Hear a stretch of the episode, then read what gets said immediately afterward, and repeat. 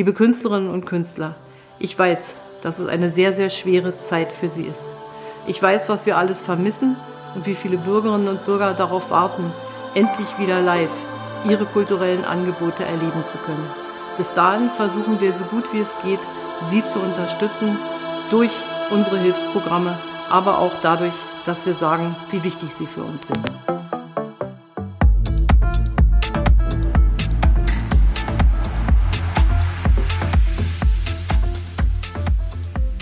Hi Billy.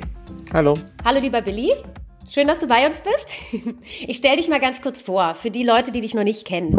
Du bist Billy, der Wirt aus dem Nobelhart und Schmutzig. Dein Restaurant, das du mit Micha Schäfer zusammen betreibst, hat einen Michelin-Stern und gehört zu den World's Best Restaurants. Du hast wiederholt den Sommelier des Jahres gewonnen und Stationen beim Essigrätlein äh, zur Traube und der Weinbar Rutz hinter dir. Ähm, du bist sowohl eine Berliner Nacht wie auch eine Taglegende und kannst uns, glaube ich, aktuell sehr viel über die, über die Situation erzählen aus der Gastronomiesicht.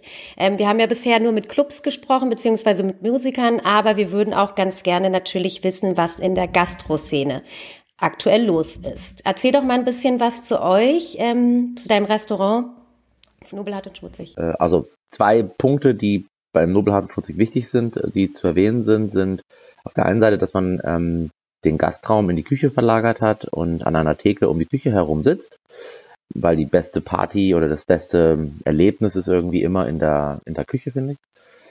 Äh, und der zweite Punkt ist, dass wir eine streng lokale Küche, wir nennen das Brutallokal, äh, machen. Das heißt, wir verarbeiten nur Lebensmittel aus der Region von Menschen, die wir kennen und wollen damit im Prinzip ähm, der Region so ein Gesicht im Prinzip geben, dass man die Stadt, in der wir leben, ähm, den Menschen, die hier leben oder die hierher reisen, ähm, auf eine bestimmte Art und Weise einfach irgendwie zeigt, wie das halt hier schmeckt. Ähm, das ist wichtig ähm, für das Bewusstsein, was es hier eigentlich alles gibt und auch natürlich, dass es da noch mehr gibt aus einfach nur eine Currywurst oder ein, ein Kebab oder so. Ne? Ja. Ähm, und normalerweise war es so, dass wir ähm, äh, 40 Gäste in der Woche hatten, ähm, äh, 40, 40 Gäste am Tag hatten, äh, fünf, fünf, fünf Tage die Woche. Ähm, und äh, seit Corona ist das alles ein bisschen anders. Und ähm, ja, ja. Was macht ihr denn für eine Küche, wenn ich mal fragen darf? Ja, also es ist halt streng lokal. Es bezieht sich auf die Lebensmittel, die wir im Prinzip verarbeiten. Ähm, du hast ähm, äh, eine sehr produktorientierte Küche. Das heißt, die Gerichte sind nicht sehr ähm, vielfältig in der Anzahl der Zutaten, sondern sind da eher so ein bisschen zurückhaltend. Äh, das heißt, du hast so zwei, drei, maximal vier Komponenten äh, auf einem Teller. Du isst ein relativ vegetarisches Menü ähm, und dann kommt Fleisch äh, in der, im Zusatz dazu. Ähm, du hast ein Menü von zehn Gängen. Ähm, vorab gibt es immer eine Brotzeit und dann gibt es ähm, sieben Gänge, die so hinterher serviert werden. Davon sind zwei süß, eins Fleisch, der Rest ist Gemüse. Und ähm, die Küche zu benennen, ist, so schmeckt Berlin. Also ähm, und sicher kann man das auch irgendwie anders sagen, wie Berlin schmeckt, aber für uns schmeckt Berlin so. Und für uns schmeckt, oder für uns fängt der Geschmack bei dem Lebensmittel im Prinzip an, das wir verarbeiten. Und das versuchen wir so wenig wie möglich zu, ver zu verändern, ähm, weil wir glauben, dass, ähm, also der Micha glaubt, dass der Geschmack in der Ursprünglichkeit liegt von einem äh, Lebensmittel und dass man da nicht so viel dran rum äh, experimentieren sollte. Und wenn das Lebensmittel besonders gut ist, dann muss man da auch nicht so viel dran machen. So, ja. Mhm. Ähm, ihr habt ja so eine ganz, eine ganz spezielle Philosophie auch in eurem Laden. Also alleine das Reinkommen, das ist ja schon was ganz Besonderes. Kannst du uns das mal so ein bisschen schildern und erklären, was wolltet ihr da für ein Bild malen mit eurem Restaurant? Also wenn, wir, wenn man vor dem Restaurant im Prinzip steht und ähm, äh, aus der U-Bahn-Station Kochstraße aussteigt, ähm, wir sind am südlichen Ausgang direkt, dann übersieht man es vielleicht auch erstmal. Also links ist links ist ein ähm, äh, eine Spielothek, rechts war mal eine Spielothek, also ähm, das gleich die Polizei, gegenüber auf der anderen Seite ist das Arbeitsamt, also man, man, es fällt gar nicht so richtig auf. Ähm, was auch der Punkt war und ist, ähm, dass es nicht wirklich auffällt, sondern die Menschen, die das kennen, die finden das und die kommen dahin. Das ist jetzt also nicht so ein Restaurant, wo man irgendwie durch Laufkundschaft irgendwie nochmal den einen oder anderen Gast im Prinzip ähm, erfährt. So. Ähm, die, der Gedanke war von innen gedacht, ähm, du hast diese Küche, ähm, die ist wie eine Bühne, das ist wie eine Stage, ähm, du hast diese Theke außenrum, die Gäste sitzen im Prinzip in der ersten Reihe und gucken sich da an, was da passiert, ähm, erleben, äh, was wir da so machen ähm, und erfahren über die Schönheit des Essens, äh, was wir servieren, ähm, wie schön und wie spannend die Region Brandenburg, äh, Mecklenburg-Vorpommern, Sachsen-Anhalt etc. schmeckt. Ähm, und ähm, das ist ungewöhnlich, weil man irgendwie an diese Region erstmal was komplett Konträres im Prinzip denkt. Ähm, dadurch, dass man um diese, um diese Küche herumsetzt und an dieser Theke sitzt und ähm, der Raum gestaltet ist mit eher warmen beziehungsweise dunklen Tönen. Also wir haben eine dunkelblau-graue äh, schwarz, ins Schwarz gehende Wandfarbe. Äh, wir haben ähm, sehr warmes Licht. Ähm, wir haben ähm, eine sehr starke Holzwand, äh, wie, so ein, wie so ein 70er Jahre Partykeller äh, bei, bei Oma äh, Helga. ähm, und dann haben wir äh, keine Fenster. Ähm, wir sind ein Abendrestaurant, also wir haben eigentlich immer abends nur auf ähm, weil abends durch das Lichtkonzept das Ganze auch nochmal ganz anders wirkt und so weiter.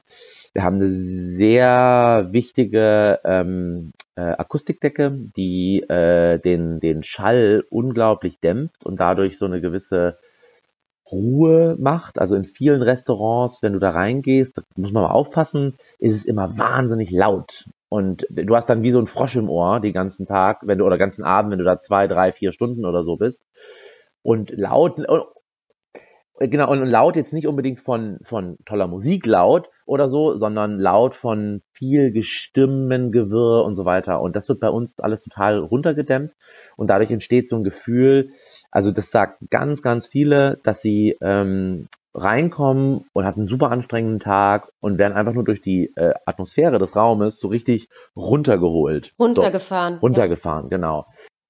Ich hatte auch total das Gefühl bei euch, dass man wirklich so Zeit und Raum fast vergisst. Also man ist wie in so einem Cube, der einen von außen einschließt und man dadurch, dass man auch kein Tageslicht reinkriegt ähm, und quasi in so einem wie luftdichten Raum ist, da hat man verliert man so den den Bezug zur Zeit und das finde ich total spannend. Man verliert, äh, man man soll im Prinzip sich aufs Essen, auf seine Menschen, mit denen man da ist, irgendwie konzentrieren.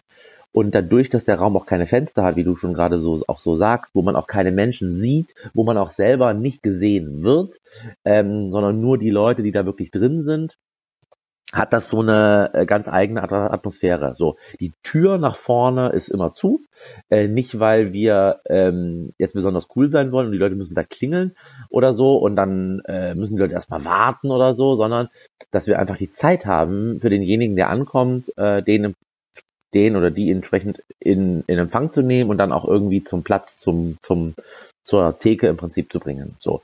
Und ähm, dadurch, dass es eben zu ist und dass man keine Fenster hat, entsteht so ein Sicherheitsgefühl, äh, wo man sich irgendwie auch fallen lassen kann und dadurch ähm, einfach irgendwie auch eine Entspanntheit ähm, erlebt, irgendwie so. Ja. Mhm.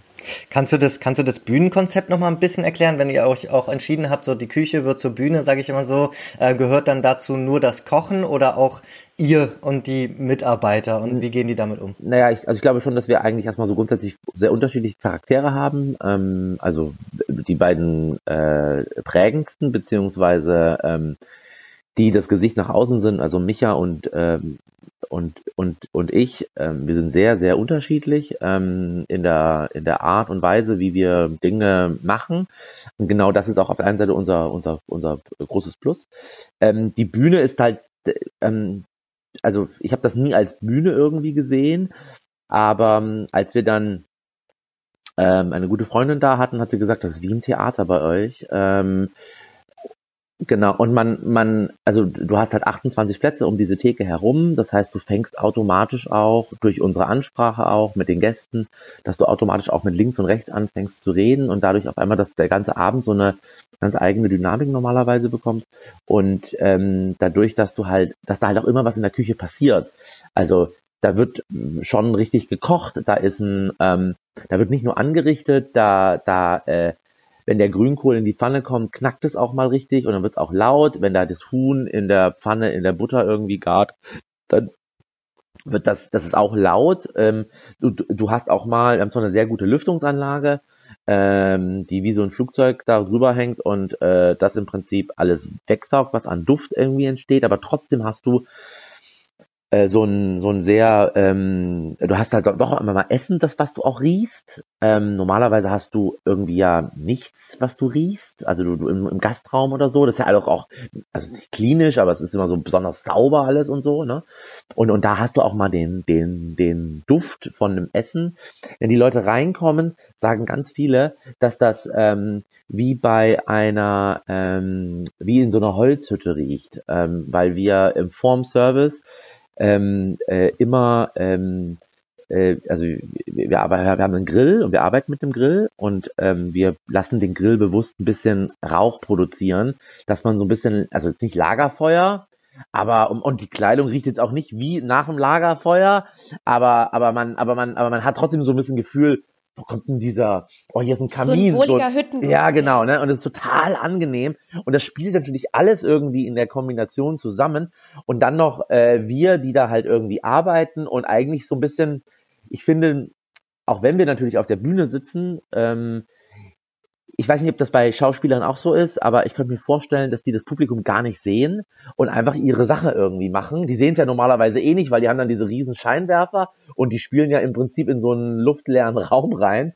Und äh, bei uns ist es zwar so, wir sehen die Leute, aber im Endeffekt ist es auch irgendwie so, wir sind eigentlich so ein bisschen für uns und ab und zu will man Gast was oder man muss einem Gast was servieren und dann macht man das halt irgendwie. Ne? Also das ist schon so ein, die Leute beobachten einen und man ist irgendwie mit dabei und äh, das muss man natürlich auch können als Mensch, der da arbeitet.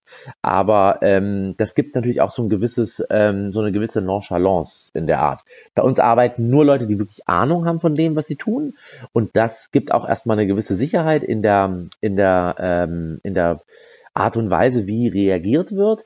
Äh, gleichzeitig äh, kann man dadurch natürlich auch eine gewisse Lockerheit haben, weil man eben ähm, natürlich eine gewisse Routine hat und eine gewisse ähm, weiß, was man tut und dadurch einfach so eine gewisse Easiness irgendwie mit transportiert, dass es auch nicht laut wird oder so. Es, es, also es wird super selten laut. Es ist immer leise. Äh, alle schauen immer wahnsinnig entspannt aus. Menschen denken sich dann immer so, in der Küche, da muss es doch irgendwie hergehen, Geschrei und keine Ahnung was und, und da muss man mal einen Topf fallen. Und natürlich fällt auch mal ein Topf runter und dann gucken alle so, weil alle völlig erschrocken sind, wenn so ein Topf fällt, weil halt auch mal runterfällt. Das ist halt einfach so. Ähm, aber, aber das passiert halt irgendwie ganz, ganz selten so. Ja. Das ist eine sehr gelassene Küche auf jeden Fall. Was ich auch total total schön finde, ist, ist, dass ihr wirklich in eurem Konzept alle Sinne ansprecht. Also den, das Schmecken, das Sehen, das Fühlen und auch das Hören ganz, ganz besonders, weil ihr eine wirklich schöne Musikauswahl in eurem Restaurant habt, für die du zuständig bist, ne? Naja, also sagen wir so, ich, ich kaufe ein, ähm, äh, beziehungsweise wir kennen natürlich eine ganze Menge Menschen, die uns auch äh, immer wieder Platten mal mitbringen oder die uns Platten äh, schenken oder die äh, uns äh, Empfehlungen geben. Äh, wir haben ein äh, Muting the Noise Monatsabo äh, und äh, Jochen äh, muss einmal im Monat uns eine Platte vorbeibringen oder schicken, je nachdem, wie es so passt. wir liegen ganz gut auf dem Weg irgendwie für, für, für, für ihn. Ähm, und äh, ähm, da, da, da kommt erstmal ein bisschen positive äh, so Situation da. Viel kaufe ich einfach so, was mir gefällt, was ich kenne, was äh, dann im Prinzip äh, in der Plattensammlung steht. Und der Gedanke war am Anfang, die Leute müssen bei uns ein Menü essen, also eine Speisefolge. Das ist natürlich irgendwie abänderbar in Bezug auf vegetarisch. Ich habe eine Allergie, Laktose, Gluten, was auch immer. Aber ähm, die Leute müssen halt dieses eine Programm essen. Und dadurch, dass sie ein Programm essen müssen, eine Message mitnehmen, von vorne bis hinten, was Micha sich so ausgedacht hat, ähm, dachten wir, dass es eigentlich ganz schön ist, wenn man ähm, auf der einen Seite diesen Akt des ich lege eine Platte irgendwo auf, also dieses auch, das sieht ja auch der Gast wiederum äh, und gleichzeitig. Also da steht auch ein Plattenspieler, ja? Da steht steht ein ganz alter Dual äh, Plattenspieler. Ähm, davon haben wir drei, weil die halt alt sind und dadurch auch gerne mal ausfallen. Das ist leider die Situation. Dafür ist es halt so ein altes Teil, das auch noch richtig so mit, äh, also das Diesen ist super schwer. Genau, und ähm, dann haben wir jetzt nicht zwei Plattenspieler, sondern wir haben nur einen. Das heißt, wir, dieser Moment, dass da ist auch keine Musik, mal keine Musik da und dann tut man wieder Musik drauflegen und auf einmal geht's auch wieder los. Ist also auch so ein schöner Moment. Das ist so ein bisschen, wenn man daheim ist äh, mit seinem Partner, Partnerin, dann ist es immer doof, wenn auf einmal die Musik aus ist, ne? So, da muss man dann irgendwie kurz unterbrechen und muss dann die Musik weitermachen. Ähm, äh, äh, aber im Restaurant gibt's ja jemand dafür. Also das ist dann ganz, ganz, ganz äh, praktisch. So schön, dass es auch noch so analog einfach passiert, ne? Und dass es nicht einfach so vom Band kommt. Ja, genau. Und das Team und das Team macht dann ähm, am Abend ähm, normalerweise eine Playlist ähm, und das geht dann das mag vielleicht was Instrumentales sein, das mag ein bisschen Ambient äh, aus den letzten 100 Jahren sein, das mag was Experimentelles sein, das mag auch was total Poppiges sein, wenn es irgendwie in diesem Moment gerade passt oder so. Ähm, das mag was total Bekanntes sein und das mag was auch so ein bisschen Obskures sein. Und wenn man, äh, wenn man, wenn man, wenn man Pech hat, erwischt man Steve Reich äh, Drummings. Das geht dann irgendwie für knapp zwei Stunden und man denkt so, oh Gott, man hört dieses, äh, Bitte nicht. weil man hört dieses Klopfen auf. Ähm, da, muss, da muss man dann durch. Ja. Da muss man dann vielleicht durch. Das ist wie so ein, wenn man so einen Moment hat mit einem Wein oder mit einem Essen und es ist ein bisschen komplizierter und man denkt so, was will der? Das ist mit so einem ähm, äh, Kunstwerk äh, von einem Künstler ganz, ganz genauso, ja. Welchen Stellenwert hat denn Essen und Trinken in deinem Leben neben dem Restaurant? Also, äh, wenn du meine Frau fragen würdest, äh, dann würde die sagen, es ist völlig eine Katastrophe, weil mit Billy kann man nirgendwo einfach irgendwo hingehen. Es muss immer klar sein, was es da zu essen und zu trinken gibt. Ähm, Gott sei Dank ähm, sind die Mechanismen so, äh, dass ich dann schon weiß, was ich wo essen will, beziehungsweise wo es was wie gibt und so weiter. Ähm, also äh, grundsätzlich einen, einen äh, großen ähm, Stellenwert, äh, weil es einfach, ähm, das muss man eh tagtäglich machen. Das Restaurant ist im Prinzip so ein Schutz vor schlechtem Essen. Ähm, durch äh, die Küche gibt es vier, gibt, nee, gibt es nicht vier, gibt, gibt es fünf Köche, die im Prinzip, sechs Köche, die bei uns arbeiten, die mit uns arbeiten, die mit mir arbeiten, die mit mich arbeiten, die im Prinzip kochen können. Das erleichtert meine Fähigkeiten des Kochens enorm. Also ähm, äh, sich ein, äh, sich 500 Gramm Sorbet oder 500 Gramm Eiscreme mit nach Hause zu nehmen, ist ein großer Luxus. Ähm, ich habe äh, zu Micha mal gesagt, naja, eigentlich stelle ich dich nur ein, äh, dass du für mich Personalessen kochen kannst, ähm, weil ähm, äh, ich jemanden brauche, der das für mich macht. Ähm, also sehr eigennützig äh, eigentlich dieses Restaurant. völlig. Also ich finde auch, das ist ja so ein bisschen auch der gewisse Punkt. Man sollte das auch so eine, aus so einer gewissen Eigennützigkeit betrachten, dass man eben den Zugriff auf gute Lebensmittel hat. Ähm, dass der Bauer, der die Milch einmal die Woche bringt, den Frischkäse einmal die Woche bringt, das macht's mir einfach, weil ich halt im Restaurant bin äh, und dann die Sachen einfach mitnehmen kann, mal zwei Gläser, eine zwei Liter Milch oder so für die Woche, die man vielleicht so braucht. Die, den guten Zugriff auf die gute Leberwurst vom Wenzel, der alle drei, vier Wochen mal vorbeikommt und wieder was liefert. Der gute Honig. Ähm, das gute Gemüse, was eh da ist, äh, äh, auch mal ein Stück Fleisch, wie auch immer. Ne? Und äh, das ist natürlich ähm, von dem Restaurantgedanken her jetzt erstmal nicht für die Gäste, sondern es erstmal rein für mich, auch für den Weinkeller. Also der Weinkeller, ich kaufe das ein, was mir gerne gefällt und äh, lasse die Gäste dran teilhaben, beziehungsweise ähm, ähm, der Gast bezahlt im Prinzip meinen Konsum. Mhm. So, das ist so ein bisschen die, die Idee. Also so als, als, als Idee. Und, und, und, und dann kommt auch was ganz Wertiges dabei raus, weil das eben was total Gutes ist, was wir da versuchen einfach zu machen.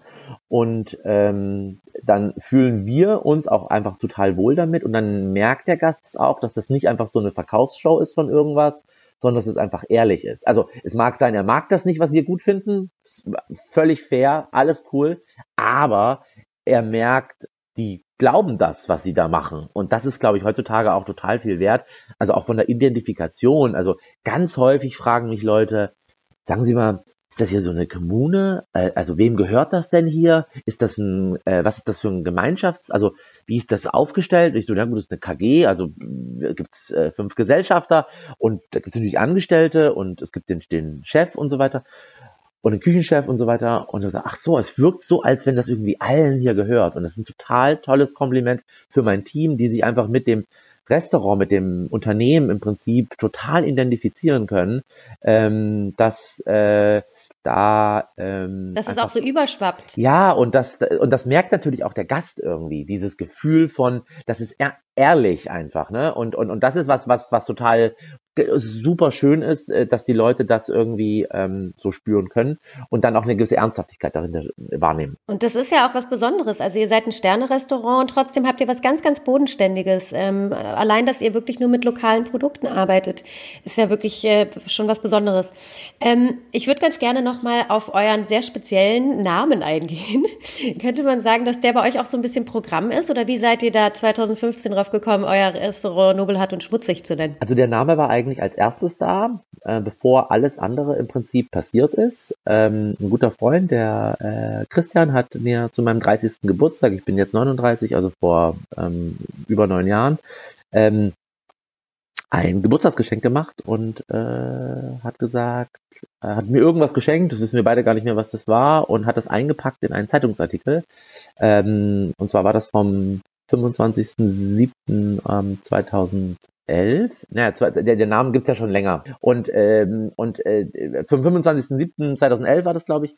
Und der stand die Headline äh, Nobel, hart und schmutzig eine Randsportart. War ein Artikel, der ging über das äh, Polospielen, über eine Hamburger Polosportfamilie die äh, sehr erfolgreich seit Generationen im Polosport verhaftet ist und der Journalist hat ähm, die diesen Artikel so benannt und der Christian hat gesagt, Billy, das ist ein sensationeller Claim, also nobel, hart und schmutzig, so muss dein Restaurant heißen. Und dann haben wir von nobel, hart und schmutzig, haben wir nobelhart zusammengebastelt mit schmutzig, das kam dann noch über einen äh, guten Kontakt, die Lena Schimmelbusch, ähm, die hat ähm, mal das Cicero geleitet, die hat mal die, die, die, die, die Dame gemacht. Die hat mich dann irgendwann mal nachts angerufen und gesagt, Billy, du kannst das nicht nobel, hart und schmutzig nennen, sondern du musst das nobelhart und schmutzig nennen. Das ist dann wie so äh, übel und gefährlich oder weiß ich ja, nicht. Wie so ein Eigenname. So, äh, wie, genau, so genau. Ich kriege auch ganz häufig die Frage, dass Leute sagen, wer ist denn jetzt hierher schmutzig oder so, ne? Das ist natürlich völliger Blödsinn, es gibt keiner schmutzig. Ähm, und äh, im Endeffekt ist das alles das, was einen guten Abend für uns im Prinzip ausmacht, dass man ähm, äh, ausgelassen eine schöne Zeit hat, ähm, dass man vielleicht auch ein bisschen zu viel trinkt und dass man am Ende nicht alleine nach Hause geht. Am Ende wird es dann schmutzig. Sag mal, ähm, jetzt, bevor wir zu der, zu der aktuellen Zeit kommen, vielleicht kannst du noch mal kurz umreißen, was sind denn jetzt eigentlich gerade, ähm, oder was sind eigentlich die Risiken ähm, und die Schwierigkeiten, die man aktuell ähm, oder normalerweise, sagen wir mal so, ähm, als Gastronomiebetreiber oder auch Gründer hat? Ähm, und was habt ihr da vielleicht auch gleich von Anfang an anders gemacht? In Corona oder nee, meinst du einfach nee, außerhalb, allgemein? genau, allgemein, außerhalb von allgemein. Na, also ich glaube, das Wichtigste ist erstmal ähm, gute, ähm, äh, interessierte, äh, wissende Mitarbeiter zu finden für die Sache, die man machen will. Und ähm, durch die Art und Weise des Konzeptes, ähm, also wie wir mit den Lebensmittelproduzenten umgehen, was für Produkte wir einkaufen, ähm, wie wir wieso bei uns an der Tür ein No-AfD-Schild ist, äh, wieso wir genderneutrale Toiletten haben, wieso wir ähm, äh, vielleicht auch kein veganes Essen servieren, ähm, wieso wir, also tausend Dinge, die uns irgendwie betreffen, machen. Ich glaube, das ist auf der einen Seite erstmal wichtig für sich und dass man seine Arbeit auch irgendwie definiert, Grenzen im Prinzip gibt, äh, von wo bis wo geht es, was möchte man machen, um damit auch eine gewisse äh, Verstehbarkeit für den Kunden erstmal zu haben. Aber das ist gar nicht nur für den Kunden, sondern das ist eigentlich auch viel, viel mehr für die Mitarbeiter. Also das Unternehmensethos machst du, um gute Mitarbeiter zu haben, die daran glauben, was du machst und da das geil finden, da für dich mit dir zu arbeiten und auch an der Thematik im Prinzip zu arbeiten. So. Ähm, ähm, und durch das ganze Aufgeladene, wie wir halt unsere Arbeit begreifen, welche Dinge wir im Prinzip tun, wie wir die Küche interpretieren, welche Weine, welche Schnäpse, wieso wir Schnaps servieren und wenn welchen Schnaps im Prinzip oder welchen Saft etc. pp. Das ähm, ist alles irgendwie getrieben von einem gewissen nachhaltigen Gedanken. Ähm, es ist schon immer sehr qualitätsbezogen, aber gleichzeitig auch immer das Thema, ähm, ist das richtig so, wie man es macht? Also äh, beispielsweise, äh, wenn man ein Blech, äh, wo Gemüse vielleicht lagert im Kühlhaus, äh, beschriftet, welchen Stift nimmt man und welches, welche Paketrolle, äh, wo man dann draufschreibt, Karotten sind da drin oder wie auch immer in diesem Blech. Äh, wie schaut das aus? Was für eine Qualität hat das? Ähm, wie ist das produziert und so weiter? Also wir versuchen uns einfach, ähm, muss in einem Müll muss in, einem Müllbeutel, nee, muss in einem Mülleimer ein Müllbeutel für Papier sein? Oder reicht das einfach auch nur, wenn das Papier drin ist? Muss in einem Biomüll genau das Gleiche? Muss da doch Plastik mit dazu sein oder nicht? Also äh, einfach Dinge sich hinterfragen, die Arbeiten, die man so tagtäglich macht, ähm, wie funktionieren die? Wie kriegen wir unsere Rechnungen?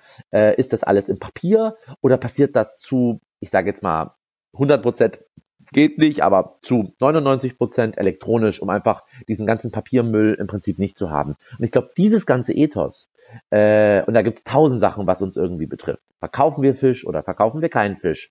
Wieso auch immer. Wo kommen die Tiere her? Wie sind die aufgezogen? Welche Art von Tierhaltung wollen wir damit ausdrücken? Etc. pp. Ich glaube, das ist wichtig und das äh, prägt uns und das ist das Wichtigste für einen Gastronom, daran zu arbeiten, weil wenn er das hat, dann hat er geile Mitarbeiter und wenn er geile Mitarbeiter hat, und Mitarbeiterinnen, dann hat er, ähm, dann hat er äh, auch Gäste, die zu einem kommen wollen, weil die das Konzept gut finden. Ich glaube, das passt auch in unsere Zeit. Also wenn irgendwie 250.000 Menschen für Fridays for Future auf die Straße gehen, ähm, letztes Jahr irgendwann mal vor Corona, dann äh, hat das eine Bewandtnis mit der Frage, was esse ich eigentlich und was löse ich mit meinem Kauf im Prinzip aus. Und wir sind ein Unternehmen, was ungefähr 350.000 Euro im Jahr an Lebensmittel investiert. Und damit haben wir eine gewisse Power und eine gewisse Struktur, äh, die in die Region im Prinzip reinzielt. So. Und wenn man das alles hat, dann hat man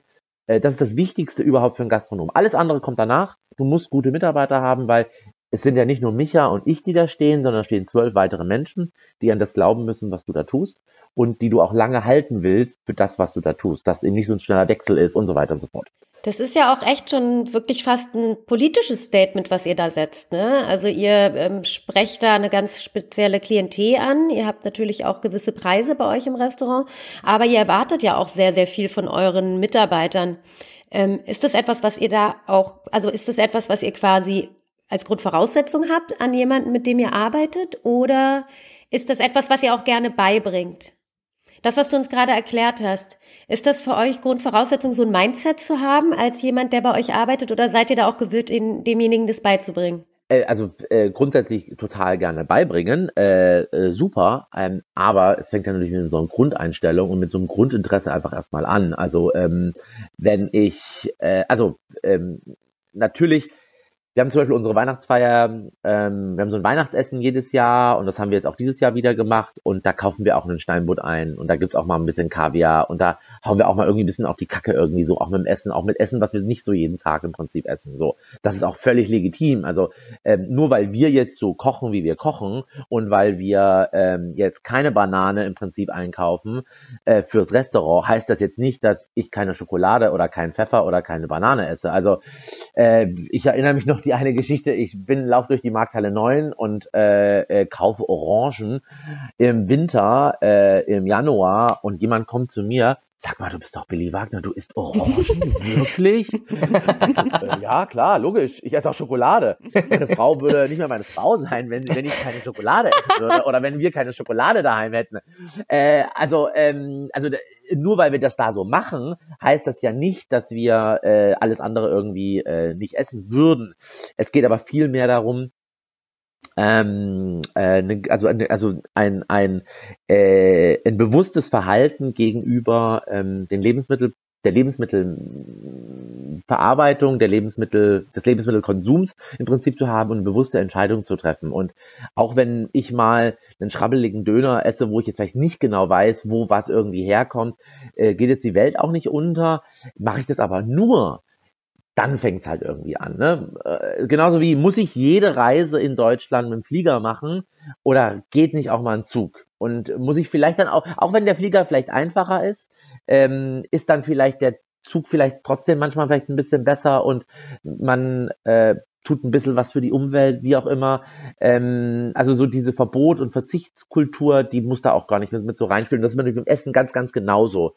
So, ähm, Habe ich deine Frage beantwortet? Ähm ja, ja, ich glaube schon. Ich glaube schon. Also ich, äh, ihr habt jetzt ja mit eurem ähm, ähm, Ansatz auch, ich sag mal, ziemlich schnell auch Erfolg gehabt. Ihr habt auch über die Landes-, also die Berliner Landesgrenzen hinaus Erfolg. Ich soll übrigens schön grüßen von meinem Hamburger Mitbewohner, der großer Fan ist äh, von euch. Und ähm, und äh, was ist jetzt passiert in diesem Jahr? Also ähm, du sagst auch zum Beispiel, ähm, es geht natürlich um die Mitarbeiter. Ähm, wie äh, wie ist das losgegangen bei euch? Wie habt ihr reagiert? Ähm, jetzt schauen wir auf die letzten zehn Monate zurück. Ähm, wie habt ihr die Krise angenommen und vielleicht auch ähm, progressiv angegangen? Ähm, das wird jetzt ein längerer Blog, ja. ähm, weil es nämlich wahnsinnig viel passiert ist. Es kam die Nachricht, äh, das Berghain macht zu. Und da dachte ich schon so, wow, das Berghain macht zu. Der neunte Dritte war, glaube ich, der letzte Ausgehabend und dann drei, vier Tage später gesagt, die schließen jetzt. Und dann war so der erste große, krasse, wow, die machen zu, wie wird das jetzt? Und dann drei Tage später haben die gesagt, okay, die Restaurants machen auch abends einfach noch zu, nur noch tagsüber Service. Und dann haben wir gesagt, okay, ähm, tagsüber, nee, das sind nicht wir, das machen wir nicht. Äh, wir sind an der Friedrichstraße. Das ist äh, eigentlich eine, eine, eine Gegend, wo nur Büros sind. Da leben natürlich auch ein paar Leute, aber eigentlich lebt da keiner. Ähm, äh, in, dem ersten, in der ersten Woche des Lockdowns, des harten Lockdowns, haben Leute Tennis gespielt äh, über den Checkpoint Charlie, weil da nichts los war, keine Touristen, es keine Autos. Es war also, äh, wir haben dann, äh, ja, äh, es war also irre, wie wie wenig da im Prinzip los war. Das heißt, in diese Situation haben wir aufgenommen, haben uns, äh, wir haben bis Samstag gearbeitet, haben dann Dienstag, hatten zwei Tage frei, haben uns dann Dienstag hingesetzt im ganzen Team und haben überlegt, okay, was machen wir jetzt? Äh, wie geht's jetzt weiter? Und ähm, das Wichtigste mir war jetzt erstmal, dass die Mitarbeiter, es ist zwar kein Geschäft, aber ich habe allen gesagt, uns geht's finanziell erstmal gut.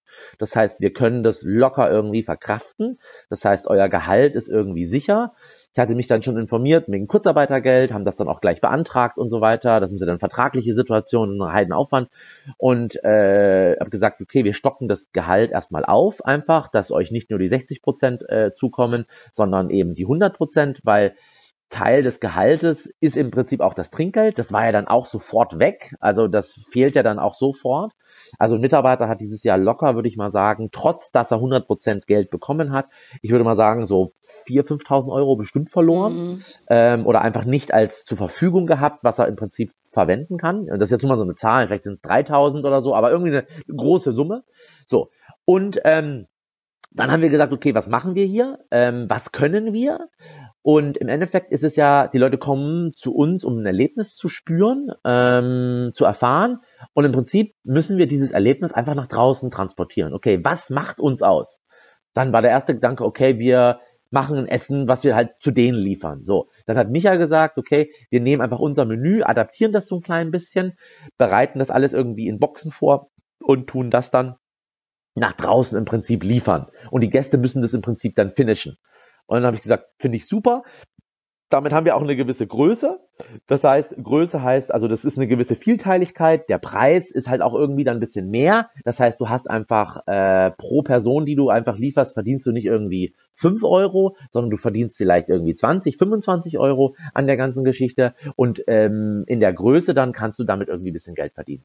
Und dann die zweite Sache war, dieses Erlebnis nach draußen bringen, okay, was können wir denn noch machen? Was haben wir hier, was irgendwie cool ist? Okay, wir geben Leuten Kondome mit, wir äh, geben den Leuten äh, eine Kerze mit, wir äh, machen eine Playlist, ich habe dann Jochen angerufen vom Music the Noise. Jochen, ich brauche von dir eine Playlist. Wir müssen den, dieses Corona-Ding und wollen ihnen was mitliefern. Und Jochen so gleich, super Idee, klar, machen wir dir. Da haben wir den Namen gemacht, haben eine Spotify-Playlist gemacht und haben dann halt äh, Woche für Woche im Prinzip immer wieder eine Platte irgendwie mit dazugepackt. Einfach interessante, spannende Musik, was halt Jochen gesagt hat, wie halt, was die Leute halt hören sollen im Prinzip. Ähm, und haben dann das einfach mal alles aufgeschrieben und haben das dann im Prinzip per Newsletter, ähm, ich glaube vier Tage, fünf Tage später im Prinzip rausgeschickt. Haben in der Zwischenzeit das Menü irgendwie zweimal Probe gegessen, um einfach überhaupt so diese Erfahrung zu machen, wie funktioniert das. Da kam dann wieder meine Frau ins Spiel, die dann im Prinzip perfekter Dummy ist, äh, mit der Idee, okay, Inga, jetzt äh, koch das mal bitte und äh, guck mal, wie was für Beschreibungen fehlen dir denn Ach, das ist zum Selbstkochen. Das ja, das ist das total. ist zum Selbstkochen. Habt ihr dann quasi so eine ähm, Anleitung, also ein Rezept, wie der Gast es nach? Du kriegst eine Anleitung, aber im Endeffekt musst du jede einzelne Box in eine Pfanne oder einen Topf machen und dann musst du es warm schießen einmal, also warm machen. Und ähm, dann würzt du es vielleicht nochmal mit ein bisschen Butter, ein bisschen Salz, ein bisschen Wasser, je nachdem, was du, wie du denkst, der, der, der Geschmack ist, wie viel Flüssigkeit du da drin haben willst, wie viel Salz du da auch drin haben willst. Und dann äh, ist das Ganze eigentlich schon fertig. Dann richtest du das an und dann haben wir halt einfach eine, eine Anleitung den Leuten gegeben, dass man halt so ein bisschen eine Sicherheit ist, weil keiner weiß ja, wie aufwendig das jetzt ist. Ähm, so, und dann bereitest du das im Prinzip vor und äh, Inga ist halt der perfekte, die, die perfekte Frau dafür, die kann kochen, ganz toll sogar, aber ist natürlich auch sehr nervös, wenn sie dann so ein teures Essen dann im Prinzip kriegt und dann muss sie das selber nochmal fertigstellen. Und dann haben wir diese Anleitung gemacht und dann haben wir das im Prinzip an dem Freitag danach rausgeschickt. Und dann haben wir gleich in der Woche drauf, ähm, also nach einer Woche äh, Planungszeit im Prinzip, dann war es auch so, dass alle Restaurants schon zu hatten, äh, also es durfte dann auch kein Tagsüber-Service mehr waren, also nur noch Kaffee im Prinzip war irgendwie möglich, dass man Kaffee irgendwie holen konnte. Und dann haben wir sofort sind in dieses äh, Meer gestochen, wo kein einziges Schiff lag weil alle Restaurants noch völlig in so einer Stockstarre waren und überhaupt nicht äh, wussten, was sie jetzt eigentlich irgendwie machen sollten. Haben auf Abholung gemacht, haben auf Lieferung umgeschaltet, haben gesagt, ihr könnt euch das abholen, dann kriegt ihr einen kleinen Rabatt. Äh, wenn wir euch das liefern, dann müsst ihr das bezahlen. Ähm, und haben im Prinzip in der ersten Woche, ich glaube, 400 Essen äh, nach draußen geschickt. So. Wow. Und ähm, das ging dann irgendwie so sechs, sieben Wochen so weiter. In der Zwischenzeit haben wir angefangen von diesem händischen, also das war ja nur so ein PDF, was wir da hochgeladen haben, dass die Leute die Informationen haben. Wir hatten ja gar keine Technik dahinter. Wie tun wir jetzt das irgendwie in den Online-Shop irgendwie packen? Das hatten wir ja alles gar nicht. Ähm, und haben dann angefangen, äh, an einer technischen Lösung im Prinzip zu arbeiten und haben dann, ich glaube, so Mitte Mai äh, die erste Version des Online-Shops im Prinzip rausgehauen, wo man dann auch eine gewisse Technik dahinter hat. Wie kann man jetzt eigentlich auch einfacher bestellen? Davor haben wir alle Kreditkartendetails händisch aufgeschrieben, äh, haben die dann in der Liste eingetragen, haben das dann alles händisch gebucht. Das ist ja ein Riesenaufwand dann musst du ja die ganzen Daten auch wieder löschen, dass du da auch nicht, ne, das ist ja auch datenschutztechnisch äh, eigentlich ein Drama, wenn man das mal so ganz klar äh, äh sagen will. Mhm. und äh, haben dann ähm, dieses Programm noch durch Kleinigkeiten im Prinzip erweitert haben im Prinzip noch eine Kartoffelsuppe in, Glaser, in Gläsern abgefüllt, haben ähm, ein Gulasch fertig gemacht, keine Ahnung. Also haben verschiedenste Sachen im Prinzip noch so angefangen zu verkaufen. Und dann ging es ja eigentlich schon wieder los. Das heißt, äh, dann war es irgendwie 15. Mai und dann durften wir ja wieder im Restaurant servieren und dann haben wir uns natürlich wieder auf dieses Restaurantgeschäft im Restaurant konzentriert und haben dann aber relativ schnell festgestellt, ähm, oder eigentlich schon kurz davor, wir haben ja nur, wir können maximal 30 Gäste jetzt machen, davor konnten wir mal 40 Gäste machen. Das heißt, es fehlen dir eigentlich 10 Gäste pro Abend. Auf die Summe gerechnet heißt das, dass äh, bei 20 Arbeitstagen fehlen dir eigentlich ähm, ähm, 200 Gäste äh, im Monat. Das heißt, bei einer Revenue von, ich sage jetzt mal 160 Euro pro Person, fehlen dir eigentlich so 25, 30.000 Euro. So. Und das pro Monat. Das ist ein, das ist eigentlich, also das ist äh, das Doppelte von dem, was so, wenn es gut läuft, hängen bleibt. So. Und ähm, wie können wir jetzt diesen Betrag irgendwie reduzieren. Und dann dachte ich so, okay, ähm, äh, und dann dachte ich so, wir haben Zeit, wir haben Mitarbeiter frei, weil die ja eigentlich auch nichts zu tun haben, beziehungsweise es ist ja nur dieses verminderte Restaurantgeschäft. Lass uns doch einfach noch so ein paar Essen hier und da draußen machen.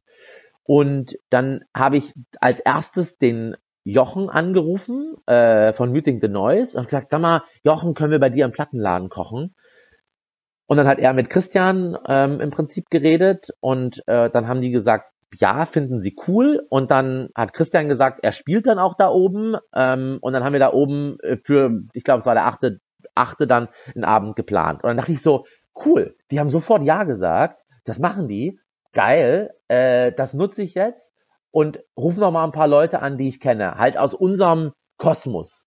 Und habe dann den Frank Leder angerufen, habe den Torben Gieler, das ist hier der, der das Bild da hinten gemacht hat, äh, angerufen, ob wir da irgendwie äh, was bei euch machen können oder so. Und alle haben sofort Ja gesagt und haben dann gesagt, okay, da haben wir halt ein Konzept gebaut. Dann habe ich den äh, Johann König angerufen und habe gesagt, mal, Johann, ähm, können wir ein Essen bei dir machen? Ähm, ich zahle dir irgendwie Miete. Vielleicht isst du auch mit, keine Ahnung, wie wir das organisieren. Der fand die Idee total super, dass wir zu ihm in die Galerie kommen. Und dann haben wir im Prinzip so eine ganze Dinner-Series ähm, aufgebaut äh, über den Sommer hinweg und haben nochmal ähm, ungefähr 450, 500 Gäste äh, extra gemacht, die alle wiederum sowas irgendwie in dem Dreh von 200 Euro bezahlt haben und haben dadurch im Prinzip nochmal wieder Revenue äh, äh, äh, kreiert, um über den Aus, also um diesen, um diesen Wegfall der 30.000 Euro pro Monat irgendwie auszugleichen. So. Parallel haben wir an unserem Online-Shop gearbeitet, ähm, dass wir den noch weiter aufstellen, technisch verbessern, äh, weniger Bugs drin, die irgendwie nicht funktionieren. Das ist irgendwie eine Never-Ending Story. Haben äh, Produkte aufgenommen, äh, dass die Leute auch eine interessante Auswahl haben von Dingen, die sie irgendwie kaufen können. Äh, das heißt, ihr habt ähm, sozusagen dieses Online-Modell, was es vorher wahrscheinlich gar nicht gab, das habt ihr dann auch für euch zu einem zusätzlichen Geschäftsmodell dann einfach, ne, habt gemerkt, dass das macht auch für die Zukunft Sinn. Irgendwie Sinn, genau, weil der, weil der Gedanke war, na gut, der Online-Shop, der kostet jetzt natürlich auch was. Da haben irgendwie drei Leute dran gearbeitet mit Fotos, vier Leute dran gearbeitet mit Fotos, Texten und so so weiter. Und da haben wir einfach mal schnell, ich weiß nicht, 14.000 Euro oder so, 15.000 Euro rausgeballert an Kosten, die da einfach entstanden sind. Und äh, die müssen ja auch irgendwie wieder reingekommen werden. Also musst du dann natürlich dann automatisch äh, auch ein entsprechendes Sortiment haben, dass die Leute auch was kaufen können und haben dann halt einfach auch wieder in unserem Dunstkreis geguckt, okay, was können wir eigentlich den Leuten accessible machen? Also unsere coole Seife, die Kerzen, ähm, es gibt handgemachte kleine Geburtstagskerzen, äh, das Nussmus von der Christiane Kegelmann, äh, die äh, äh die die ähm, Kochi-Geschichten von Marco Shimizu, ähm, unsere geile Butter, äh, vielleicht mal ein Stück Rind, keine Ahnung, also irgendwas, was halt uns einfällt, ähm, unseren Joghurt etc. pp. Aber halt auch so lustige Sachen wie ein Hemd im Brot, äh, so ein bisschen, das ist ein Kunstobjekt. Äh. Das habt ihr jetzt gerade gepostet, ne? Auf Instagram habe ich gesehen. Fand ich total irre. Zu, zu, Weihnachten. Genau, zu Weihnachten. Das ist also auch Spaßdinge irgendwie, ne? Also es ist nicht alles so immer so 100% ernst. Äh, wir haben dann Masken machen lassen, die man im Prinzip kaufen kann. Wir haben jetzt angefangen, eine, eine eigene Modeserie zu machen, auch wieder notgedrungen aus irgendwelchen Dingen heraus. Aber einfach so Sachen, die wir halt irgendwie gut finden und die wir im Prinzip verkaufen wollen. Und diese technische Arbeit und diese inhaltliche Arbeit, die war jetzt im Prinzip im Sommer, während wir im Prinzip diese ganzen Veranstaltungen gemacht haben. Und dann äh, Anfang Oktober dachte ich so, ich dachte immer bis Ende September, die machen nie alles wieder zu, das passiert nicht. Und dann so dachte ich so, dann, boah, Belgien hat zugemacht, Holland hat zugemacht, Tschechien hat zugemacht. Dachte ich so, boah, das wird in Deutschland genauso passieren. Und dann habe ich mich so wieder inhaltlich zumindest schon wieder so ein bisschen drauf eingestellt was müssen wir jetzt eigentlich machen?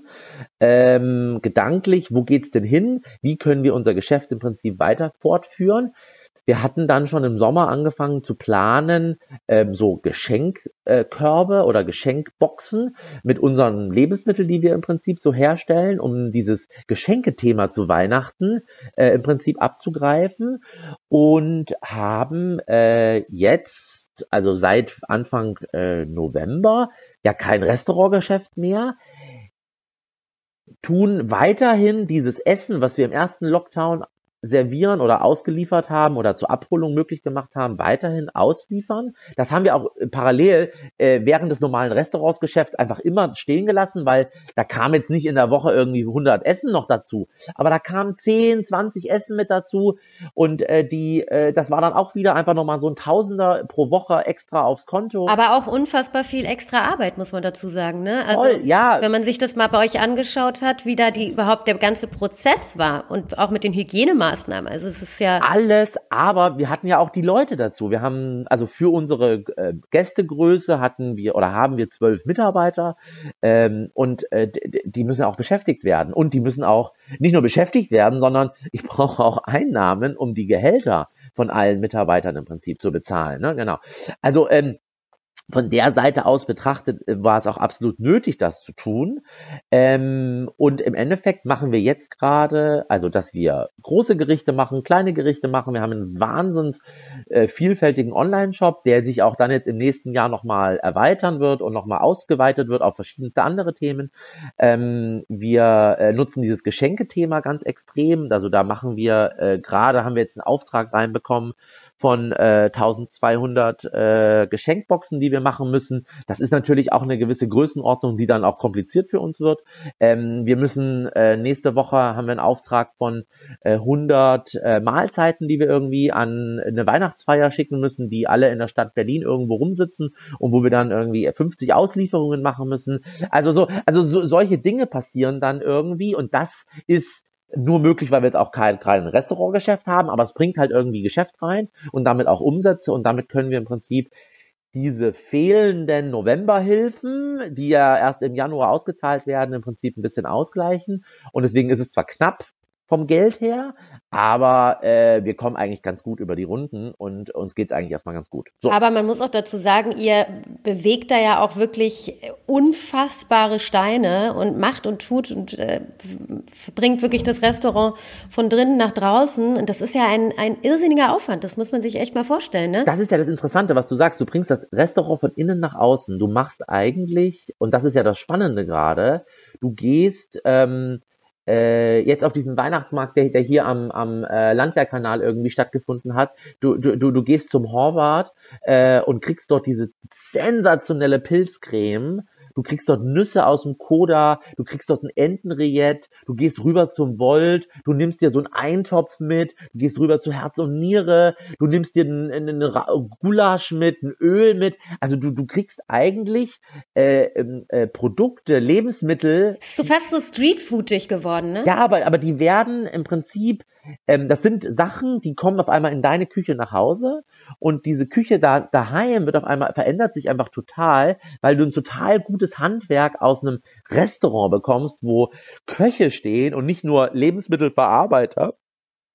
Und das Bild von einer Region wird auf einmal nochmal ganz anders geschrieben, weil du eben nicht nur das Bild einer Region über das Essen im Restaurant erlebst, sondern du hast auf einmal in deiner Pantry daheim ein Wacholderöl aus dem Nobelhart und Schmutzig, du hast ein Rauchbutter aus dem Nobelhart und Schmutzig, du hast vielleicht irgend so eine Sojasauce aus dem Chunking Noodles, du hast aus dem King B im ersten Lockdown gab's so so ein interessantes Soßenpaket, weißt du, und du kochst auf einmal ganz ganz anders, weil du auf einmal Zutaten hast, die sonst nur in der Restaurantküche verfügbar waren. Von denen du im Zweifel gar nichts weißt. Nein, genau. Und auf einmal kommen die nach draußen, weil die Restaurateure die halt verkaufen müssen, weil sie damit Geld machen müssen, um ihre Kosten zu bezahlen. Und die Leute, die können dann damit auch daheim kochen und haben auf einmal ein ganz anderes Gefühl dazu, als wenn sie jetzt halt irgendwie eine Sojasauce aus, dem, aus der Bio-Company oder der LPG im Prinzip kaufen. Und was auch total schön ist, was du vorhin gesagt hast, ihr habt dann halt auch in, ähm, in, im ersten Schritt quasi den Gästen ein Kondom Blume mitgegeben, eine, eine, eine Kerze mitgeschenkt und so, ja. Ihr, ähm, ihr schenkt ja quasi auch so ein Erlebnis mit nach draußen und, und ladet sie zu einem Date quasi mit euch ein. Und das finde ich irgendwie eine total schöne, was total schönes, weil man quasi seine Gäste auch, ähm, ja, auch beschäftigt, ja, genauso wie ihr eure, eure Mitarbeiter beschäftigt, beschäftigt ihr halt auch die Leute da draußen. Und das finde ich irgendwie ganz schön. Es war nie so, also es, äh, Nobelhart und schmutzig ist ja immer mit so ein bisschen Augenzwinkern. Das ist ja, fängt ja bei dem Namen schon an. Welches Restaurant heißt schmutzig? Was soll das? Wieso? Weißt du, ne? Also, da gibt es so viele Dinge, die da irgendwie dran, dran hängen und, äh, äh so muss man natürlich, dann haben wir halt überlegt, okay, wie tun wir denn was kommunizieren und äh, wie gehen wir denn eigentlich mit unserem Essen nach draußen und, und äh, wie erleben das die Leute dann eigentlich daheim? Und äh, da ist natürlich dieses Augenzwinkern mit dem Kondomen einfach auch lustig und es gibt jetzt seit, ähm, äh, seit dem, also einer Veränderung vom ersten Lockdown zum zweiten Lockdown, es gibt jetzt auch ähm, XXL-Kondome, äh, die man auch extra bestellen kann. Hast du wieder aus Eigennutz gehandelt, ja? Nein, habe ich nicht aus Eigennutz gehandelt. Aber äh, der Gedanke kam auf, was macht denn jemand, der mit den kleinen Kondomen nicht zufrieden ist, aus den diversen Gründen? äh, dann äh, hat äh, äh Einhorn diesen Sommer äh, auch äh, XXL-Kondome gelauncht und äh, dann habe ich den Philipp angerufen und Philipp hat gesagt, die stelle ich euch erstmal so zur Verfügung und die haben wir dann geschenkt bekommen und äh, die anderen haben wir bezahlt und ähm, äh, die Gäste können jetzt sagen, wenn sie XXL-Kondome brauchen. die gibt's nicht automatisch mit dazu. So. Das müssen die aber bei der Bestellung bei euch mit aufgeben dann. Angeben, ganz genau. Ist können Sie die Kommentarspalte okay. mit reinschreiben, genau. Ja. Sag mal, du hast vorhin die Novemberhelfen einmal kurz erwähnt. Ähm, du bist ja auch doch, in, du hast die Zeit ja auch genutzt, um auch zum, ähm, zum Sprachrohr so ein bisschen zu werden. Also ne, hast auch ähm, dich politisch geäußert, sag ich mal so. Ähm, jetzt zurückblickend erstmal auf die zehn Monate, ähm, haben, hattet ihr die, konntet ihr Förderungsmöglichkeiten nutzen? Ähm, jetzt auch, ich sag mal, im Vergleich zu, ich glaube, die Solo-Selbstständigen und so weiter stehen ja immer noch, glaube ich, äh, extrem äh, mit leeren Händen da. Ähm, wie schaust du da auf die staatlichen Maßnahmen jetzt erstmal zurückblickend? Also die eine Hilfe, die uns ja äh, erfahren hat, ist äh, die Mehrwertsteuerreduktion, die wir natürlich auch nicht weitergegeben haben. Das heißt, also nur mal als Beispiel, ähm, das Menü bei uns kostet 105, 130 Euro, ähm, was man so isst. Und normalerweise haben wir da irgendwas um die 20, 26 Euro im Prinzip abgeführt an, an den Staat. Und jetzt sind es irgendwie 5, 6 Euro davon.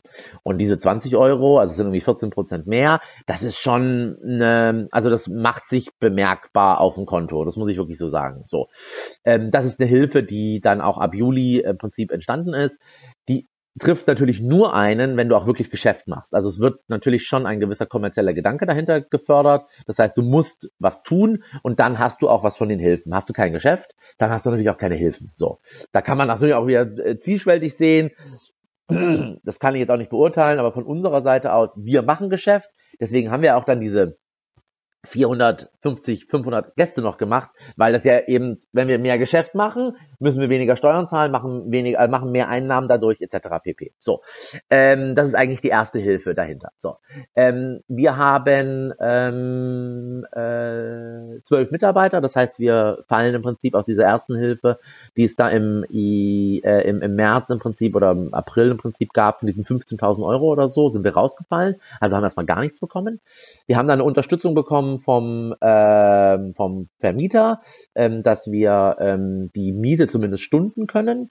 Ähm, das heißt, wir haben dann erstmal anderthalb Monate keine Miete gezahlt und haben dann im Prinzip ähm, und haben dann ähm, ja keine Miete bezahlt und haben das dann so als Art Kredit zahlen das jetzt gerade halt irgendwie so ein bisschen ab. So ähm, dann äh, gab es ja äh, September Überbrückungshilfen, so ein Mietzuschuss von irgendwie so 3000 Euro oder so. Ähm, da sind wir rausgefallen, weil wir zu viele Umsätze im Prinzip schon wieder gemacht haben. Ähm, und äh, sonst kam, also sonst gab es jetzt erstmal noch keine Hilfen für uns. So, jetzt kam ja dann diese Aussage, okay, es gibt jetzt so eine 75-prozentige Geschichte vom Umsatz. Ich dachte so, was, 75 Prozent vom Umsatz? Wirklich? Was wird da abgezogen? Vom letzten Jahr, ne? Genau, vom letzten Jahr. Dachte ich so, wow, das ist echt mal eine, eine Aussage. War das, war das jetzt tatsächlich richtig vom ganzen Jahr? Weil das habe ich nie begriffen, ob das jetzt wirklich nur der November war oder das ganze Jahr. Nein, also es, es, wird der Vorjahreszeitraum im Prinzip genommen. Das heißt, es ist dann der November. Ähm, also wir kriegen 75 Prozent. Ähm, da wird dann das Kurzarbeitergeld und eventuell andere Hilfen, die du halt irgendwie bezogen hast, abgezogen. Und dann ist es diese Summe, die du anscheinend im Januar dann bekommen sollst. Da gibt es jetzt anscheinend irgendwann eine Abschlagszahlung von 10.000 oder mehr Euro. Anscheinend setzen sie die jetzt nochmal irgendwie nach oben.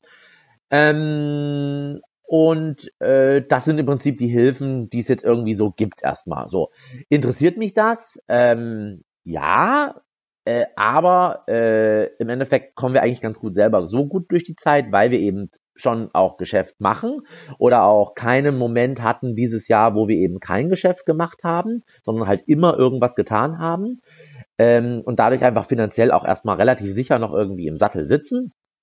Gleichzeitig ist es natürlich so, was ich am Anfang schon gesagt habe, wir haben natürlich zu gewissen Monaten dieses Jahr auch äh, Kurzarbeitergeld im Prinzip angemeldet, also haben die Mitarbeiter von 100 auf äh, 60 und 67 Prozent runtergesetzt, ähm, haben das nie äh, zu 100 Prozent ausgenutzt, haben aber immer so einen kleinen Teil im Prinzip angegeben, ähm, den wir im Prinzip vom Staat zurückbekommen haben, haben aber gleichzeitig auch gesagt, liebe Mitarbeiter, ähm, wir äh, stocken euer Gehalt auf. Das heißt, der Mitarbeiter hat ja eh schon eine Reduktion des ähm, Netto-Incomes für den Monat, weil er auf das Trinkgeld verzichten muss äh, oder zumindest nicht in der Quantität es bekommt, wie er es vielleicht davor im Prinzip gewohnt war, was ja auch Teil seines Gehaltes irgendwie ist. Ob das jetzt gut ist oder nicht, lassen wir mal dahingestellt sein, aber es ist halt einfach erstmal nur mal so.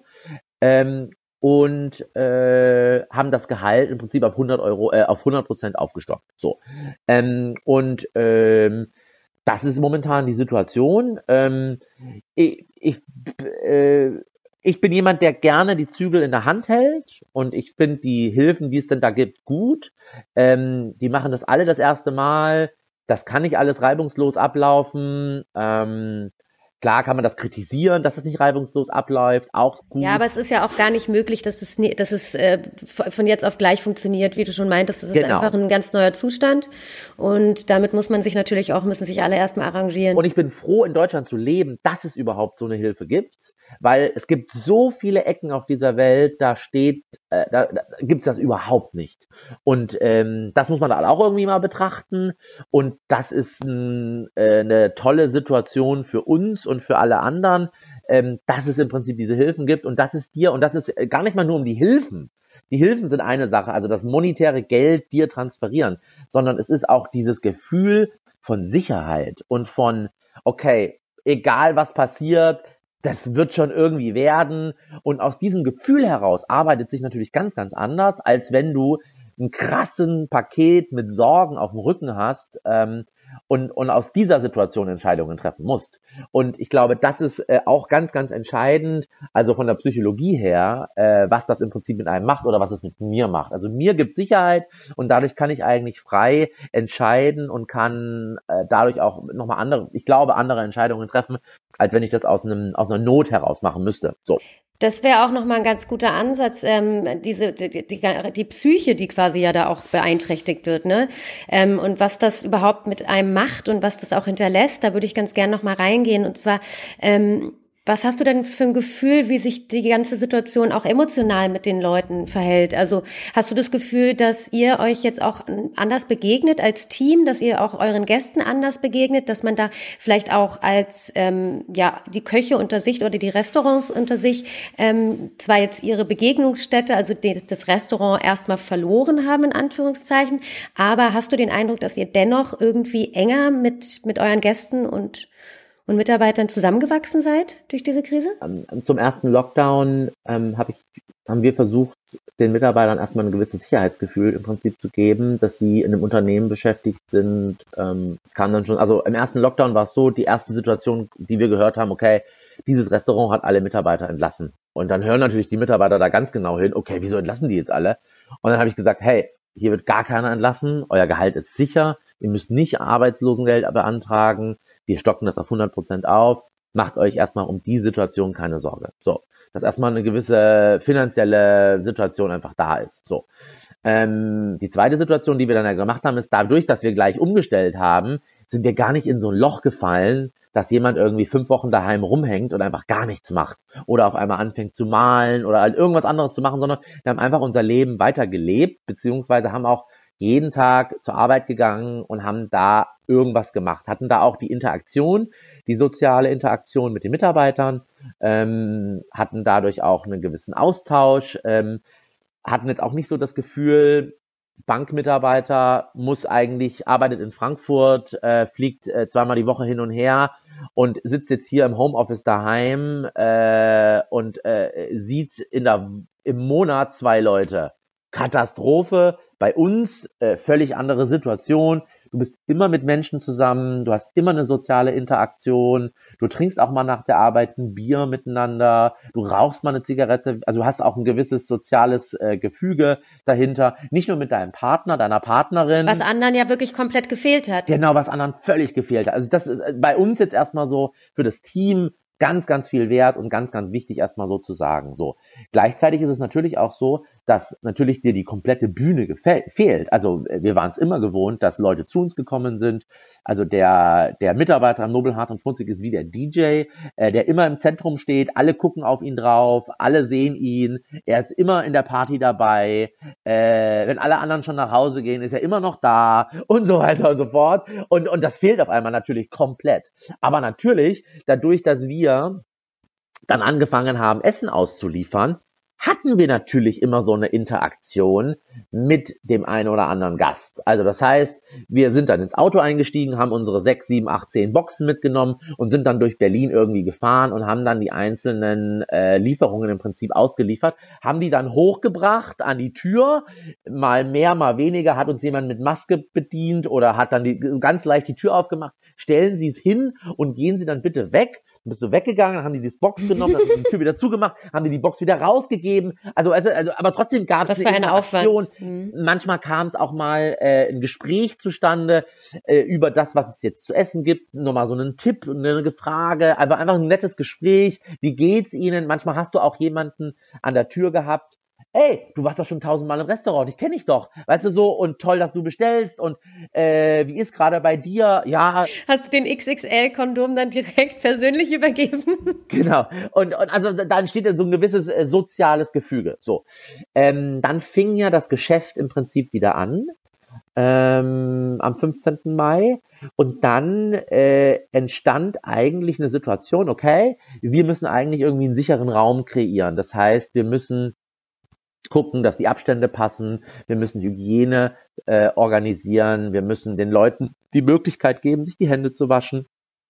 Wir müssen die Abstände einhalten. Wir müssen gewisse. Gute Entlüftung hattet ihr ja schon, ne? Lüftung haben wir, genau. Ähm, äh, wir, wir müssen gucken, dass einfach der Raum sicher ist. Und zwar das, was vorher ja nie der Fall war, dass der Gast sich nicht da wohlfühlt. Also wohlfühlen tut man sich bei uns, sondern das ist auch irgendwie, du kommst rein, und es ist sicher. Also jemand, der auch vielleicht ein bisschen panischer ist, sage ich mal, in dem Kontakt mit anderen Menschen, der jetzt vielleicht nicht jemanden die Hände schüttelt oder möchte, der auch vielleicht nicht zu nah an einen fremden Menschen irgendwie rangeht. Und interessant war dann die Situation, dass natürlich ähm, du als Gastgeber, Gastgeberin bist natürlich immer erstmal offen, charming, gehst in die Interaktion mit den Leuten, ähm, äh, äh redest natürlich auch, äh, äh, Gestik, Mimik ist wichtig, etc. pp. Und dann kommen Gäste auf dich zu und kommen dir super nah und du bist erstmal in so einer Situation und denkst so, okay, was machst du denn jetzt? Also, äh, wie reagierst du?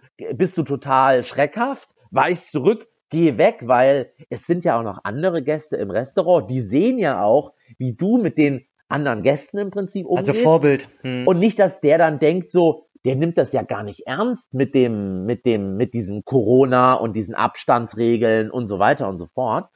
Und dann kommt auf einmal so eine fast so ein, so ein Shaming-Situation nach dem Motto, ja, nur weil du jetzt einen kurzen Rock hast, hat der Typ dich irgendwie an den Hintern gegriffen, sowas. So hatte ich das irgendwie im, im, im, im, im, im, im, im Gefühl. Ein totales Konsentthema, weil natürlich total viele Menschen übergriffig dann im Prinzip waren oder sind und du das natürlich irgendwie dann auch regulieren musst, was ja vorher nie der Fall war, weil natürlich gibst du jemandem die Hand und selbst wenn das so eine glibbrige, schlabbrige Hand ist oder so, dann ist es halt so, aber das gehört halt irgendwie zum Geschäft mit dazu.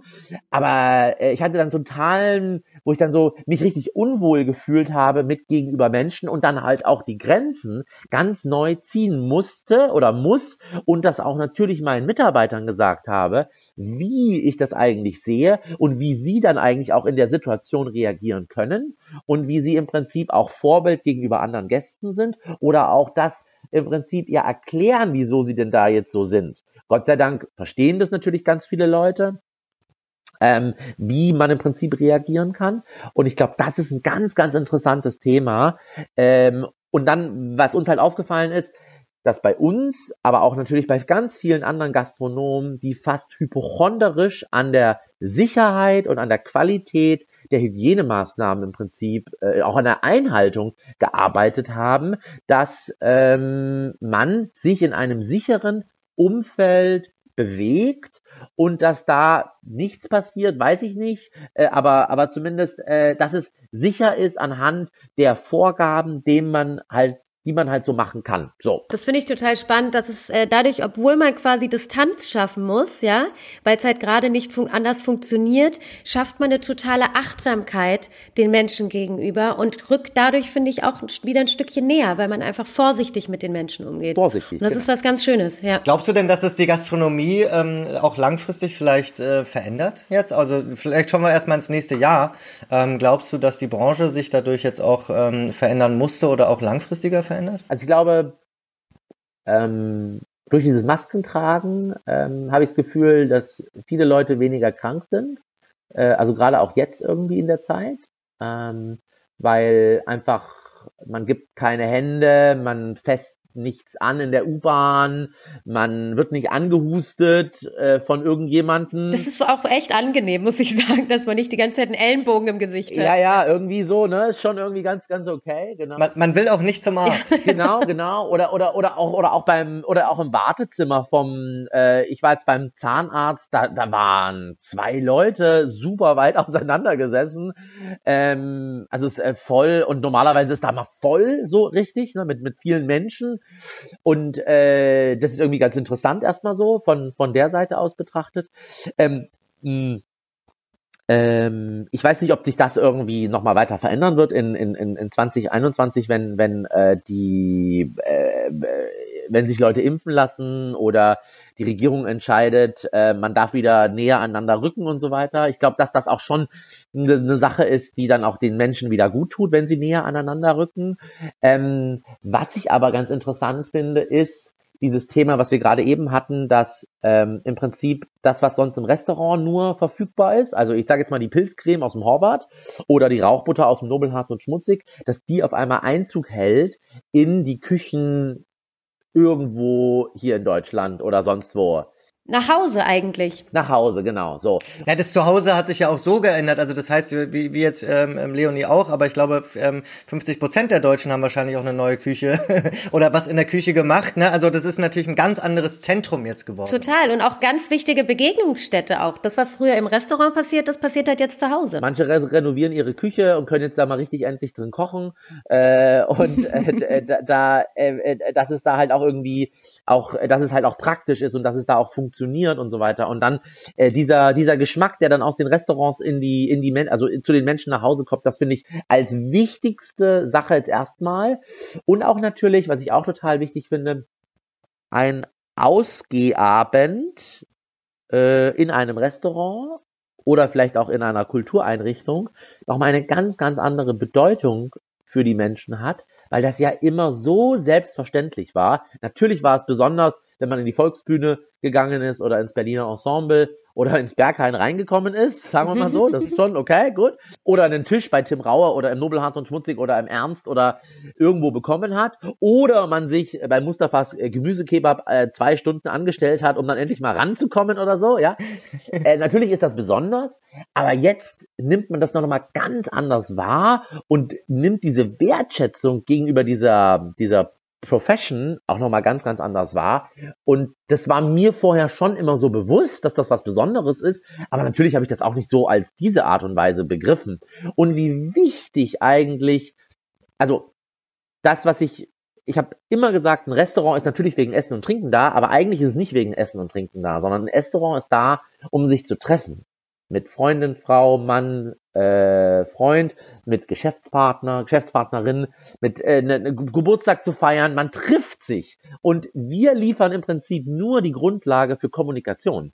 Also das heißt, ein Restaurant ist ein Ort, wo kommuniziert wird und dieses Bewusstsein, was im Prinzip, ob das nun der Späti an der Ecke ist, wo man auch nicht mehr stehen darf und ein Bier sich reinziehen darf, wo man noch eine zwei Zigaretten mit einem Kumpel oder einer Kumpeline irgendwie kauft äh, oder äh, raucht, ähm, dieses Gefühl, dass das geht, und äh, wie wichtig das eigentlich auch ist für die soziale Interaktion und wie, wie wichtig auch dieses Gefühl miteinander im Prinzip ist, ist einfach Wahnsinn. Also und, und dieses, das ist einfach Wahnsinn, wie schön das ist, dass das ähm, so vielen Menschen jetzt auch bewusst ist als was ganz Besonderes. Ja. Ja, ich habe da auch das Gefühl, so wie du das erzählt hast, ähm, dass man so, also natürlich mit ähm, einem lachenden und einem weinenden Auge dann auch zurückschauen kann, weil man, weil ihr natürlich schon auch so ein bisschen, sag ich mal, zur Kreativität in der Not dann gezwungen wurdet und da auch unheimlich was draus gemacht habt, ne? Hättest du mich 2019 gefragt, äh, Billy, was hältst du davon, äh, wenn wir jetzt Essen nach draußen liefern, äh, in Boxen verpacken und äh, das den Leuten liefern. Wollen wir das mal angehen, das, das Projekt? Ähm, ich unterstütze dich dabei. Alter, ey, bist verrückt, Essen nach draußen liefern? Was soll das denn? Oder äh, willst du nicht einen Online-Shop mit uns machen und verkaufst irgendwie so ein paar Produkte nach draußen? Ne? Oh nee, lass mal, komm, ey, habe ich überhaupt gar keine Lust drauf habe ich also nur null Interesse daran und weiß ich gar nicht, ob das unbedingt sein muss und ob das irgendwie auch unbedingt funktionieren muss und so weiter. Äh, und ich habe auch so viel Arbeit äh, mit der Fortführung unseres Geschäftes, mit der Verbesserung unserer Qualität etc. pp. Da habe ich gar keine Lust auf so einen Blödsinn. Nee, lass mal lieber. Und natürlich auf einmal machen wir einen Online-Shop und wir liefern Essen nach draußen. Und das ist natürlich schon absurd erstmal so, ne? Aber das ist dann halt auch wirklich die Krise als Chance, ne? Also ähm die Krise als Chance und im Endeffekt sind wir, also werden wir äh, jetzt dann äh, stärker, besser aufgestellt sein, um einfach gewisse Situationen vielleicht auch besser zu verkraften. Wir wachsen da, wir wachsen dadurch natürlich auch. Also wir äh, überlegen jetzt für 2021 ähm, ein, zwei Leute auch dafür einzustellen äh, für diesen Online-Shop. Ähm, wir äh, brauchen mehr Lagerfläche beziehungsweise Produktionsfläche, Organisationsfläche. Ähm, also wir gucken äh, intern, wie tun wir das jetzt im Prinzip weiter aufstellen. Wir fangen an, äh, wir werden jetzt anfangen im, im neuen Jahr auch eine Pasta, ein Olivenöl zu importieren. Ähm, äh, es wird noch verschiedenste andere Dinge äh, von vielleicht anderen Köchen, Köchinnen aus Berlin im Prinzip geben. Wir weiten das Sortiment einfach noch weiter aus ähm, Dinge, die uns gefallen, Dinge, die ich in meinem privaten Leben gerne nutze, ähm, die da vielleicht auch noch mal drin reinspielen müssen und äh, die ich toll finde und die ich finde, die die Leute im Prinzip haben müssen. Und ähm, und äh, weil es tolle äh, Produkte im Prinzip sind, die jeder daheim im Prinzip irgendwie konsumieren muss. Ähm, und äh, diese Chance und dieses, diese Arbeit, die da auch steckt und auch dieses kreative Denken, wie tut man das aufziehen, was macht man dahinter, das ist ja äh, wie so ein Startup, was wir gerade aus dem laufenden Geschäft im Prinzip heraus äh, organisieren. Total. Aber das ist auch irre zu beobachten wie unfassbar die Menschen wirklich in ihrer Kreativität über sich hinauswachsen. Und ich finde es schön, dass ich dem Nobelhart ab sofort auf mehreren Ebenen und Kanälen begegne und nicht nur im Restaurant. Das ist wirklich ein großer Luxus und das ist ein großes Geschenk. Es ist, glaube ich, wichtig, ähm, sich zu, dass man es schafft, positiv in die Situation zu gehen und die, das auch als Chance zu begreifen und zu gucken, okay, wie kann man sein Konzept, äh, was man da so hat, im Prinzip adaptieren? Ähm, und wie schafft man es äh, aus dieser Situation heraus, aus diesem Tun und Machen und versuchen, die Zügel selber in der Hand zu halten ähm, und dann die, die Richtung auch vielleicht vorzugeben? Ähm, wie schafft man es aus dieser Situation heraus im Prinzip äh, weiter zu denken und äh, sich nochmal neu zu definieren oder anders vielleicht auch zu wachsen, aufzustellen, vielleicht aber auch mal zu schrumpfen, was auch völlig okay ist. Ne? Also es muss ja nicht immer nur größer sein, sondern es kann ja auch einfach auch mal kleiner sein im Prinzip. Ne? Und äh, einfach vielleicht auch mal Dinge zu hinterfragen, was mache ich da eigentlich? Und äh, diese Chance auch mal, diesen Moment auch zu nutzen und zu gucken, wie geht's weiter eigentlich. Ich glaube, das ist schon auch ganz, ganz wichtig und äh, eine kann man auch als entsprechende Chance im Prinzip betrachten. Ja. Ich fand, das waren wunderschöne Schlussworte von dir, ein, ein positiver, optimistischer Ausblick, sage ich mal so, trotz der ganzen, trotz der dunklen und komplexen Zeit. Aber ich glaube, und, und eins muss ich auch nochmal sagen, ich habe jetzt auch richtig Bock zu essen. Ähm, so, also ich werde das Nobelhart und daheim auf jeden Fall mal ausprobieren. vielen, vielen Dank, Billy. Ich äh, werde mir jetzt sehr bald äh, Essen bei euch bestellen und äh, das, das, die passenden Add-ons. auf jeden Fall. Billy Wagner, vielen, vielen Dank. Danke. Eine schöne Weihnachtszeit. Jawohl. Tschüss.